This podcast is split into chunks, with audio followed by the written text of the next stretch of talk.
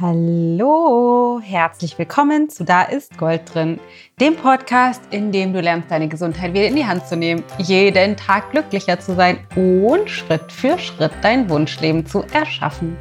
Ich bin die Dana Schwand von Ich Gold und möchte in der heutigen Podcast-Folge mit dir über das Immunsystem sprechen. Das Immunsystem ist natürlich in aller Munde jetzt gerade. Wie können wir uns vor Corona schützen? Wie können wir unser Immunsystem stärken? Und ich habe schon unglaublich viele Fragen bekommen aus der Community. Dana, was sagst du dazu? Und deswegen dachte ich, mache ich für euch mal eine kurze Episode dazu, wie aus ayurvedischer Sicht das Immunsystem funktioniert, was es ausmacht und was es auch von dem unterscheidet, was die Schulmedizin tatsächlich sagt. Ähm, an der Stelle ein kleiner Disclaimer. Ich bin weder Schulmediziner noch Ayurveda-Mediziner. ähm, das ist mein Verständnis davon, wie es funktioniert, auf der Basis von dem, was ich alles gelernt habe. Ich bin Heilpraktikerin, also ein bisschen was von der Schulmedizin weiß ich sehr wohl. Und ähm, Ayurveda-Coach und äh, Coach an sich. Deswegen so ein bisschen was aus der Ayurveda-Sicht weiß ich auch. Aber ich bin keine Medizinerin. Das will ich nur mal an dieser Stelle gesagt haben. Bevor ich direkt starte mit dem, was das schulmedizinische System sagt, wie das, das ähm, Immunsystem funktioniert, an dieser Stelle nur ganz kurz einmal die Empfehlung.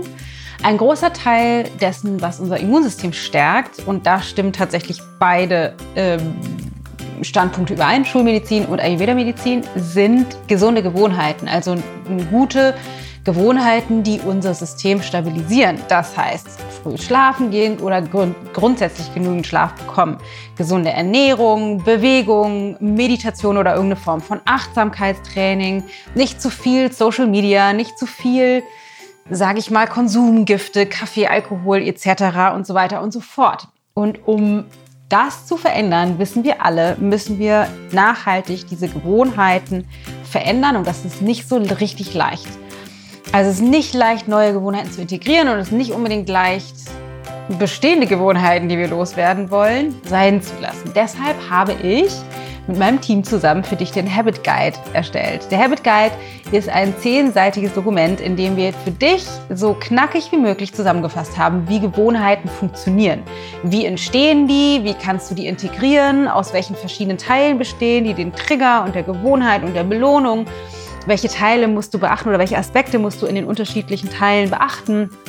Wie wirst du auch bestimmte Gewohnheiten los? Was ist da der Kernaspekt? Und so weiter und so fort. Also äh, ist meine Empfehlung, lade dir das Teil mal runter. Das Ganze ist kostenlos, weil wir dich gerade jetzt in dieser Zeit unterstützen wollen. Habit Guide, den findest du entweder unter dem Link in den Show Notes oder unter ichgold.de slash Habit Guide ichgold.de slash habitguide. Und Habit Guide wird wie folgt geschrieben.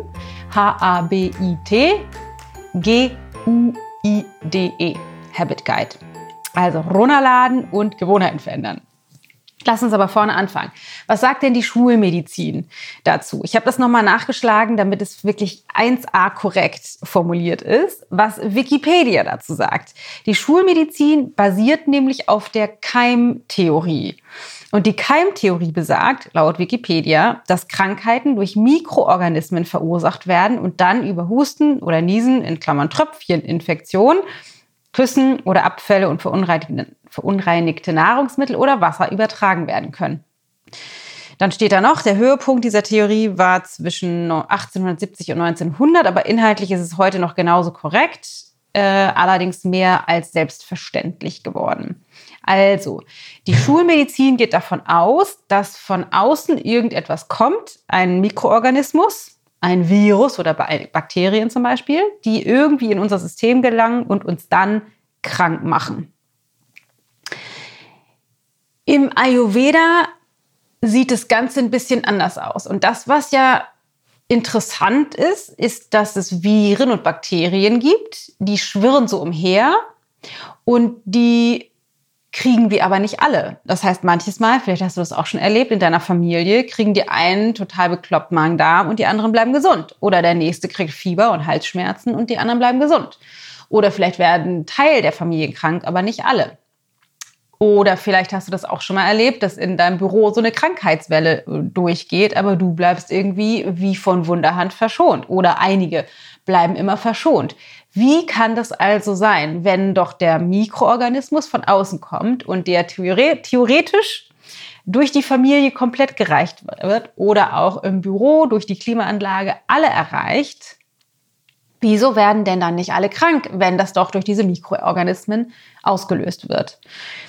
Und da hat Ayurveda was zuzusagen, warum das tatsächlich so ist. Denn Ayurveda basiert eben nicht auf der Keimtheorie, sondern auf der Theorie, dass unser System überhaupt nur anfällig wird für Keime oder sozusagen Keime benötigt oder braucht oder reinlässt, wenn vorausgehend, das war bekloppt betont, vorausgehend, also vorausgehend schon ein Ungleichgewicht in unserem System war. Und erklären möchte ich das anhand von einer Geschichte, die uns neulich passiert ist, weil das vielleicht dadurch leichter verständlich ist. Wir wohnen ja seit jetzt bald drei Jahren in einem Haus. Wir sind also neue Hausbesitzer und nicht besonders geübt darin, wie man das hier alles so macht und waren seit Einzug eher oder hauptsächlich, würde ich sagen, mit äh, dem beschäftigt, was innen so passiert. Wir sind jetzt gerade dabei, weil ja alle Urlaube und so weiter flach fallen, die gewonnene Zeit zu Hause plus das gesparte Geld in den Garten zu investieren, um den Garten auch schön zu machen. Aber es gibt ja auch noch Bereiche, die so Hausbesitzer haben, die meistens nicht die oberste Priorität haben, so auch bei uns. Ne? Dachböden zählen dazu, äh, Schuppen, Garagen und so weiter. Das ist bei uns auch der Fall. Wir haben gerade unseren Schuppen und unsere Garage nicht so besonders gut äh, gepflegt, sage ich mal, beziehungsweise wir haben tatsächlich nach dem Einzug erstmal eine ganze Menge in der Garage abgestellt, damit wir es drin im Haus schön haben und haben dann gedacht, darum kümmern wir uns später. Und wie das so ist, ist halt später, naja, dauert halt dann ein paar Jahre, bis später kommt. Und im Schuppen halt auch so, da hat das ganze Laub reingefegt und dann haben wir da immer die gelben Säcke abgestellt und so und so. Und dann waren wir letztes Jahr ähm, im Urlaub ich, warte mal, wir, oder wir waren irgendwie unterwegs. Wir hatten also auf jeden Fall eine ganze Weile, mehrere Wochen, unsere gelben Säcke in dem Schuppen stehen und hatten die nicht abgegeben, als die abgeholt wurden, weil wir zu diesem Zeitpunkt eben noch nicht noch im Urlaub waren oder irgendwie weg waren. Und ich weiß noch, wir sind wiedergekommen, wir waren irgendwie das Wochenende über noch in Berlin und sind dann nach Hause gekommen und ich weiß gar nicht warum, aus irgendeinem Grund ist Matthias in diesen Schuppen und hat festgestellt, Ach so, genau. Der wollte nämlich diese gelben Säcke rausstellen, weil irgendwie am nächsten Tag die wohl abgeholt würden. Und hebt einen dieser gelben Säcke an und hat aber nur den Sack in der Hand, weil unten alles rausgefallen ist. Macht das mit einem anderen auch noch, auch fällt alles unten raus. Das heißt, diese Säcke waren angefressen äh, von Ratten. Mindestens einer Ratte, wir wissen es nicht genau, aber auf jeden Fall war da irgendwie eine Ratte am Werk. Super eklig. Ähm, das, der, der ist alles zerfressen, irgendwelche Plastikpackungen nur noch halb, alles verstreut zwischen den Fahrrädern, dem Laub und den von uns noch nicht identifizierten Gartengeräten.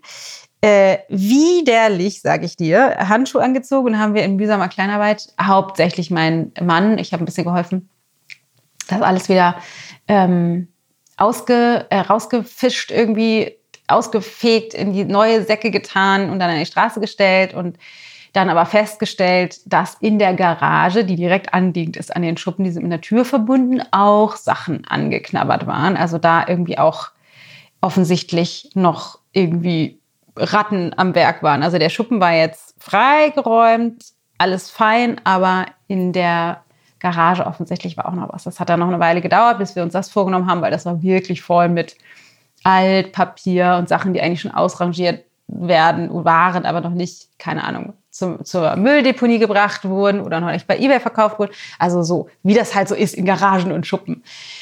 Das heißt, worauf ich hinaus möchte. Wir hatten also äh, eine Ratte oder mehrere Ratten, die wir dann losgeworden sind, indem wir da mal richtig sauber gemacht haben. Also wir haben alles aussortiert, wir haben den Müll weggeschmissen, wir haben die Sachen auch bei eBay verkauft, wir haben alles ausgefegt, neu sortiert, einen Plan entwickelt, sodass das jetzt alles hübsch ordentlich ist. Aber jetzt ist die Frage, waren die Ratten das Problem oder war etwas anderes das Problem? Laut der Keimtheorie ist es so, dass die Ratten das Problem sind. Das heißt, wir müssten irgendwie dafür sorgen, grundsätzlich besser gegen Ratten vorzugehen, irgendwelches Gift auszulegen oder ähm, Rattenfallen aufzustellen oder vielleicht, weiß ich auch nicht, was kann man denn machen noch gegen Ratten? Ich weiß nicht, irgendwie ähm, in der Nachbarschaft dafür sorgen, dass äh, die anderen das auch machen, damit die Ratten uns nicht zu nahe kommen.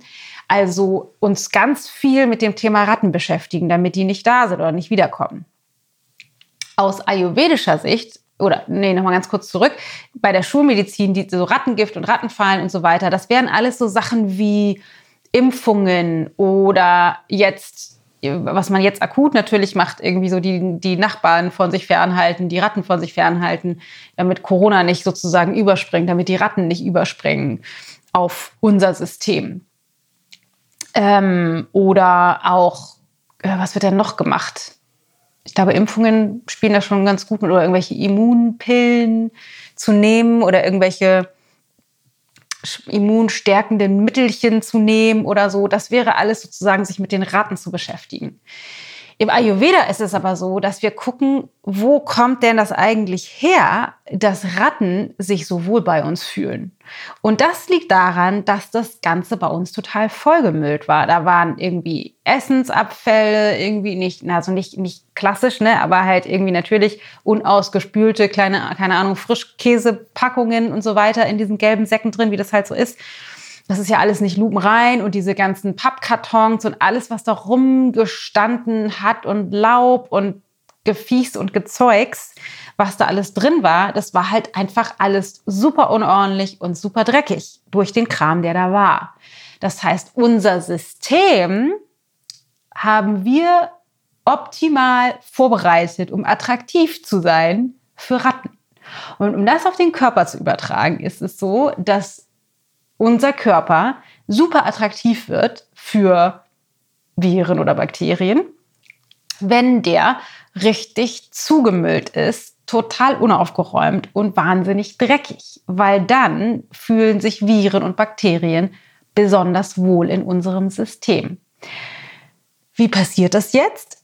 Aus ayurvedischer Sicht passiert das, indem wir uns über unseren Lifestyle, über unsere Gewohnheiten auf der einen Seite und, auf, und Stress auf der anderen Seite über wahrscheinlich Jahre oder Jahrzehnte immer mehr verdrecken lassen, immer mehr ins Ungleichgewicht spielen. Es gibt diese zwei Aspekte. Das eine ist wirklich Lifestyle, Gewohnheit, Habit Training und das andere ist unser Nervensystem, Stress, Anstrengung, too much. Das Wichtigste, was gemacht wird, wenn man eine Ayurveda-Kur macht, ist, es wird erstmal richtig ordentlich aufgeräumt. Es wird individuell aufgeräumt, ne, weil jeder hat, jeder äh, Schuppen hat eine andere Form, jeder hat anderen Dreck da so rumliegen. Äh, also jeder bringt unterschiedliche Voraussetzungen mit. Aber die Idee von einer Panchakarma-Kur, wo ich ja im Herbst war, ist einfach mal grundsätzlich richtig gründlich aufzuräumen, damit unser System nicht mehr attraktiv ist für Ratten nicht mehr attraktiv ist für Bakterien und Viren. Und das wird einerseits auf der physiologischen Ebene gemacht und andererseits wird das eben auch auf der energetischen oder mental-emotionalen Ebene gemacht. Das heißt, der Stress wird reduziert. Weil Stress eben auch dafür sorgt, dass das Ganze bei uns vermüllt. Weil wir dann keine Kraft mehr haben aufzuräumen und dann wir wieder angreifbar wären für Bakterien, Bakterien und Viren. Das bedeutet, was wir im Ayurveda empfehlen, ne, ist, also diese Panchakarma-Kuren sind natürlich sensationell, kann man jetzt gerade aktuell eh nicht machen, aber im Kleinen ein bis zweimal im Jahr einen Detox zu machen. Detox bedeutet, alles, alle Gifte wegzulassen und den Stoffwechsel radikal zu entlasten, sodass der die Chance bekommt, sich selbst zu regenerieren und selbst zu reinigen. Also alle Kaffee und Zigaretten und Alkohol und Weißmehl und Zucker und stark verarbeitete Lebensmittel und rohe Lebensmittel und so weiter und so fort. Alles weglassen, die Termine aus dem Kalender streichen und so richtig, richtig entspannt machen. Mal so ein, zwei, drei, vier Wochen, damit der Körper die Chance bekommt, aufzuräumen intern, um eben nicht mehr so angreifbar zu sein. Das andere, was super, super wichtig ist, und das ist das, was du jetzt direkt machen kannst, ist wirklich dich um deine Gewohnheiten zu kümmern. Wir leben in einer Gesellschaft, in der die meisten von uns Gewohnheiten haben, die auf einem sicheren, also wirklich sicheren Weg dahin führen, dass wir alle Zivilisationskrankheiten bekommen. Es ist total en vogue, nicht ausgeschlafen zu sein, zu spät ins Bett zu gehen und zu sagen, so, ja, ich brauche nur sechs Stunden Schlaf oder ich schlafe eigentlich nur fünf Stunden die Nacht oder nee, durchschlafen tue ich eigentlich nie, ich muss immer mal hoch zwischendurch. Das scheint irgendwie komplett normal zu sein. Aus ayurvedischer Sicht ist es so, dass es niemanden von uns gibt, außer diejenigen unter uns, die erleuchtet sind. Ich weiß nicht, ob du dich dazu zählst, ich auf jeden Fall nicht sieben bis acht Stunden Schlaf mindestens brauchen pro Nacht. Und wenn wir dauerhaft uns diesen Schlaf nicht geben, spielen wir uns in ein Schlafdefizit und vermüllen unsere Gerätekammern, unsere ähm, Garage und werden eben wieder angreifbar für Bakterien und Viren. Bak Bakterien und Viren. Bakterien und Viren, so.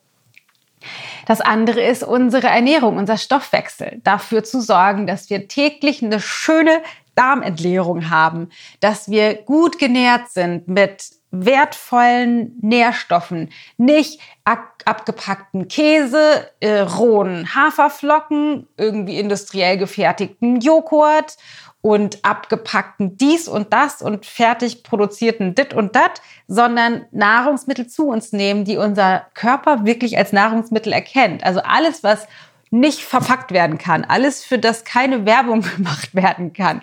Das sind alles Sachen, die super sind, die direkt von der Natur so produziert wurden für unseren Körper, wie er sie tatsächlich auch braucht. Also sich möglichst natürlich zu ernähren, möglichst regional, saisonal, möglichst frisch gekocht und vor allem, und jetzt kommt's, eine meiner Lieblingspredigen, Predigen, mittags die Hauptmahlzeit zu essen und abends früh und leicht zu Abend zu essen. Die allermeisten von uns in unserer Gesellschaft essen ihre Hauptmahlzeit abends. Das wiederum ist ein riesengroßes Desaster für, für unser Immunsystem. Und das Immunsystem wird im Ayurveda dadurch gestärkt, dass der Körper eben regelmäßig aufräumen kann. Jeden Tag will der eigentlich aufräumen, den Dreck, der sich vielleicht doch angesammelt hat. Und das macht er immer zwischen 22 Uhr abends und 2 Uhr morgens. Wenn der aber die ganze Zeit noch damit zu tun hat, zum Beispiel aufzuräumen, dann kann der nicht sauber machen. Ich sage ja immer, es kommt die Putzfrau, die nennt sich Natascha in meiner Welt. Die Putzfrau kommt zwischen 22 und 2 Uhr, aber die kann nicht putzen, wenn das alles zugemüllt ist. Deswegen bleibt es dreckig. Wenn wir nämlich jeden Abend unsere Hauptmahlzeit essen oder regelmäßig abends so viel essen, wie eine Hauptmahlzeit gleichkommt, dann haben wir um 22 Uhr noch nicht fertig verdaut, sondern der Körper ist noch mit primärer Verdauung beschäftigt. Der Körper hat die ganze Zeit noch damit zu tun, das, was gerade in unseren Bauch reingekommen ist, irgendwie zu verstoffwechseln. Das ist für den zu der Uhrzeit unfassbar schwer, weil der da einfach nicht mehr viel Verdauungskraft hat. Die meiste Verdauungskraft hat der Körper eben mittags. Hat er also diese Kraft nicht, bleibt dieses ganze Zeug rumliegen und der Körper ist, während wir schlafen, eben nicht mit alles wieder aufräumen beschäftigt, sondern der ist dann beschäftigt, diese, diesen, diesen Nahrungsbrei, der da jetzt gerade noch reingekommen ist, irgendwie zu bewältigen. Wenn wir also immer abends unsere Hauptmahlzeit essen, ist das eins der größten Desaster für unser Immunsystem, weil die körperliche Detox-Funktion, die Putzfrau, die alles sauber macht, die arbeitet zwischen 22 Uhr und 2 Uhr nachts. Und wenn die nicht die Chance bekommt, das zu tun, über Wochen, Monate, Jahre hinweg, kannst du dir vorstellen, wie dann dein Schuppen und deine Garage aussieht und wie attraktiv das dann wird für Ratten, respektive Bakterien und Viren oder alle möglichen Krankheitserreger, die eben so ankommen können. Deswegen ist es einfach super wichtig, dass du darauf achtest, deinem Körper diese Chance zu ermöglichen, selber sauber zu machen und abends früh und leicht zu essen und deine Hauptmahlzeit auf mittags zu schieben. Und dann ist natürlich auch noch Stress ein super wichtiger Faktor. Also neben vielen Kleinigkeiten, auf die ich jetzt im Detail dieser Folge nicht eingehen will, aber Stress ist auch eben etwas, was dafür sorgt, dass der Körper nicht so tief in den Schlaf findet, dass die Putzfrau die Chance bekommt aufzuräumen, sondern der ist die ganze Zeit latent gestresst. Unser Nervensystem ist sozusagen auf dem, in dem Bereich des Nervensystems, der dafür sorgt, dass der Stoffwechsel nicht optimal funktioniert. Und wenn der nicht funktioniert, dann bleibt es eben dreckig. Und das ist ein riesen, riesengroßes Problem. Deswegen ist es super wichtig, dass du dein, deine Gewohnheiten so ausrichtest, dass du immer wieder sowas wie Ruheinseln findest.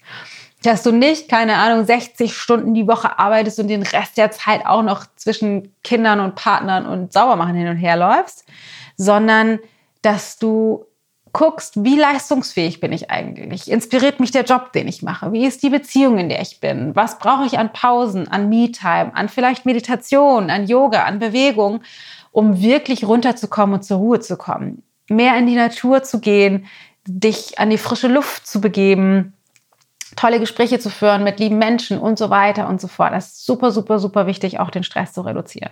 Also die ganz großen Facetten, würde ich sagen, und natürlich gibt es viele, viele mehr aus ayurvedischer Sicht, ist auf jeden Fall Schlaf, ist auf jeden Fall die Hauptmahlzeit mittags und nicht abends, damit die Putzfrau sauber machen kann und den Stress definitiv zu reduzieren.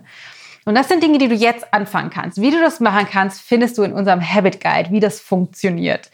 Ähm, natürlich lernst du bei uns auf unseren Kanälen, in unseren Kursen noch eine ganze Menge mehr darüber, wie das halt geht. Das ist ja einer unserer Hauptjobs, die wir machen und wahrscheinlich aktueller denn je. Wie kann ich meinen Körper in sein physiologisches Gleichgewicht bringen auf der einen Seite und mich und mein Leben so gestalten, dass ich mich und mein Leben lieben lerne, so wie es ist, um den Stress zu reduzieren. Das ist so die Kern Arbeit der Kurse, die wir aktuell anbieten, also von der Tellergold und vom Ich-Projekt. Also da gibt es auf jeden Fall noch mehr Informationen, aber womit du jetzt anfangen kannst, schnapp dir den Habit Guide, ichgold.de slash Habit Guide, lad dir den runter und guck mal, was sind die wichtigsten Gewohnheiten, mit denen du jetzt anfangen kannst? Kannst du vielleicht früher ins Bett gehen?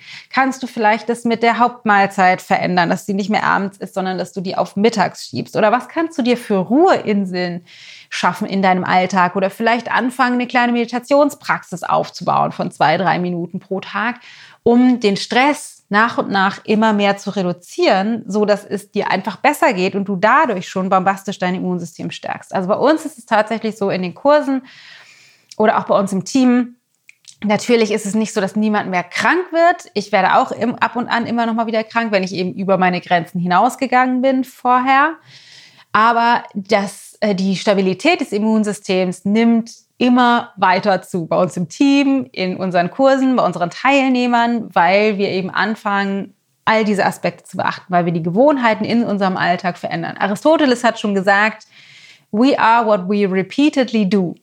Excellence, therefore, is not an act, but a habit. Ich weiß nicht, warum ich das immer auf Englisch sage und nicht auf Deutsch, weil ich das, der hat ja kein Englisch gesprochen, sondern was war das? Griechisch, Altgriechisch ich glaube, ich habe den das erste Mal auf Englisch gehört oder mir dann gemerkt, aber auf Deutsch übersetzt wäre das so viel wie ähm, du bist das, was du wiederholt tust, Exzellenz oder äh, per, äh, ja, Perfektion oder kraftvoll zu sein, ist daher nicht eine, eine Aktion oder ein Akt, sondern eine Gewohnheit. Also es geht darum, das, was du ständig und immer wieder machst täglich, so zu verändern, dass dich das nach und nach und nach immer mehr ins Gleichgewicht bringt, anstelle von ein Leben zu führen, in dem du täglich Dinge tust, die dich nach und nach und nach immer mehr auslaugen, immer mehr dir Kraft kosten, immer mehr dein Immunsystem runterfahren und dich letztendlich dein Leben kosten. So, das war mein Wort zum Donnerstag. Ich hoffe, du kannst damit was anfangen und ich hoffe, dir hilft das, um dich auszurichten, um auch diese ganze Corona-Geschichte, diese Corona in Anführungsstrichen Gefahr in die Perspektive zu setzen, weil es gibt, ähm, es gibt ja diese ganzen Zahlen, die grassieren äh, in, den, in den Medien. Ne? Es sind so und so viele tausend da gestorben und so und so viele tausend da gestorben von so und so viel Erkrankten und dann werden Prozent, Prozente ausgerechnet, wie, wie, wie hoch ist die Sterblichkeitsrate. Und ich will an dieser Stelle einfach nur noch mal sagen, ein, ein Vorschlag, das Ganze so ein bisschen mit Vorsicht zu genießen, weil erstens kann man prozentual das gar nicht sagen, weil die Dunkelziffer an Erkrankungen so unfassbar hoch ist. Also wir wissen gar nicht, wie viele erkrankt sind. Deswegen kann man auch nicht errechnen, äh, wie viel Prozent von den Erkrankten sind gestorben, weil die, die Erkrankungsrate wahrscheinlich viel, viel höher ist, gerade weil die Testungen ja noch nicht so ausgefeilt sind und nicht so wahnsinnig viel getestet wurde. Je nach Land halt eben auch. Und das Zweite ist auch ein super wichtiger Aspekt. Da vielleicht auch noch ein kleiner Hinweis. Mein Vater ist offiziell äh, laut Bericht sozusagen an einer Lungenentzündung gestorben vor drei Jahren. Allerdings war die Situation, er hatte, ähm, Ende November einen Schlaganfall, dann war er ein paar Wochen in Reha. Ähm, oder nee, dann war er im Krankenhaus, hat da Reha bekommen, dann ging es ihm langsam besser, dann sollte er verlegt werden, dann hatte er einen zweiten Schlaganfall, nachdem er nicht mehr sprechen konnte und über eine Sonde irgendwann ernährt werden musste. Ähm, und dann gab es eine Operation an dieser Sonde irgendwann, als es ihm schon richtig schlecht ging. Und dann ist von dieser, von diesem, dieser Sondenoperation ist irgendwie ein Tröpfchen in die Lunge gekommen und das hat sich entzündet. Und dann hat er eine Lungenentzündung bekommen. Das heißt, laut medizinischem Bericht ist mein Vater an einer Lungenentzündung gestorben. Meiner Meinung nach allerdings ist er an einem Schlaganfall gestorben, den er bekommen hat oder die er bekommen hat, weil er sich einfach Jahre bzw. Jahrzehnte sehr, sehr, sehr ungesund, äh, sehr, hat, er sehr ungesund gelebt hat. Und jetzt in der Corona-Zeit einfach nur, ohne dass ich genaueres wüsste über die Zahlen, möchte ich dir das einfach als, Gedank als Idee mitgeben. Die Statistiken sagen, die Leute, die ganzen Leute, die, an, die gestorben sind, sind an Corona gestorben. Meine mein Gedanke dazu und aus der ayurvedischen Perspektive geschaut, hatten, hatte wahrscheinlich ein, ein Großteil, hatten die allermeisten, ein riesengroßer Großteil der Menschen, die an Corona tatsächlich gestorben sind, irgendwie eine Form von Vorbelastung. Also entweder eine Vorerkrankung tatsächlich, das sind ja die, die jetzt auch offiziell zu der Risikogruppe gehören, also irgendwelche Diabetiker oder COPDler oder mit Herzschwächen oder, oder, oder, oder. Aber eben auch, wenn du dir vorstellst, du bist vielleicht nicht krank, du hast aber über die letzten Jahre deinen Schuppen und deine Garage nicht aufgeräumt, dann ist es eben so, dass die, äh, die Vorerkrankung keine klassische Krankheit im Sinne der Schulmedizin wäre, ähm, sondern du einfach nur krass im Ungleichgewicht bist, aber die Schulmedizin sowas nicht sieht und deshalb du trotzdem ausschließlich an Corona äh, erkrankst oder Menschen gegebenenfalls ausschließlich laut Statistik an Corona gestorben sind. Allerdings eine ganze Menge vorher schon in Schieflage war. Und darum geht's jetzt, meiner Meinung nach. Deswegen ist mir diese Folge gerade auch so wichtig. Es geht wirklich darum, das als Hallo wach zu nehmen, weil wir haben alle die Möglichkeit, unsere Garage aufzuräumen, den Schuppen aufzuräumen und dafür zu sorgen, dass keine Ratten kommen. Natürlich nicht zu 100 Prozent. Natürlich gibt es auch eine Form von Disposition, die vielleicht keine Ahnung, auf einer höheren Ebene ist, weil wir vielleicht auf Seelenebene gewählt haben, andere Erfahrungen zu machen, weil es doch eine Gentheorie gibt, die, wo wir prädispositioniert sind, keine Ahnung, Krebs zu kriegen, I don't know. Es gibt natürlich bestimmte Dinge, von denen ich keine Ahnung habe, aber wir haben einen großen Teil von der, der prozentualen Wahrscheinlichkeit, krank zu werden, den haben wir in der Hand. Und zwar darüber, was wir täglich tun oder unterlassen. Und das kann, können wir sehr wohl sehr gut beeinflussen. Ich sage nicht, dass es leicht und ich sage auch nicht, dass es immer bequem, weil es ist herausfordernd zu sagen, ich esse jetzt äh, mehr Gemüse und weniger Zucker, ähm, wenn vielleicht auch alle anderen um mich herum das nicht tun. Und doch ist die Frage, was, welchen Preis bist du bereit zu zahlen? Also bist du bereit, deine Gesundheit auf lange Sicht hin, hin zu, in, zu investieren oder auf die Waagschale zu legen, nur damit du es jetzt bequem hast? Oder ist es dir wichtig genug, wirklich, wirklich, wirklich, wirklich was für deine Gesundheit zu tun und deshalb nachhaltig deine Gewohnheiten zu verändern, sodass es dir perspektivisch dauerhaft einfach immer besser geht und dein, deine Garage aufgeräumt ist und dein Schuppen sauber ist, sodass es eben unattraktiv ist für Ratten.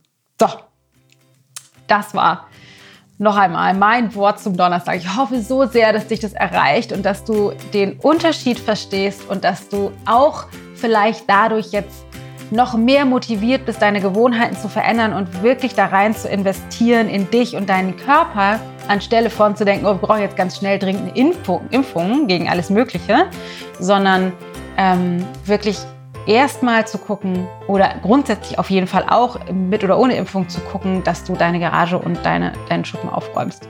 So, lad dir den Habit Guide runter, ichgold.de slash Habit Guide, H-A-B-I-T G-U-I-D-E oder du findest den Link auch in den Show Notes. Lad dir den runter und leg los und transformiere das, was du täglich tust und stärke dadurch sofort dein Immunsystem. Ach, und was mir noch einfällt, eine klitzekleinigkeit. Und zwar ähm, bin ich nachher live. Wenn du das jetzt am Donnerstag hörst, bin ich um 18 Uhr auf Instagram und auf Facebook parallel live und erzähle etwas zum Schlafen wie ein Baby. Drei ungewöhnliche Tipps. Also, wenn du Bock hast, sehen wir uns nachher um 18 Uhr live. Und falls du das zu einem späteren Zeitpunkt hörst oder keine Zeit hast nachher, dann schau dir auf jeden Fall die Aufzeichnungen an, weil ich lade das auf Instagram, in IGTV und in den Feed hoch und bei Facebook bleibt es dort sowieso erhalten und dann kannst du auch noch was für deinen Schlaf tun. In diesem Sinne, pass auf dich auf. Bis nachher oder nächste Woche. Deine Dana.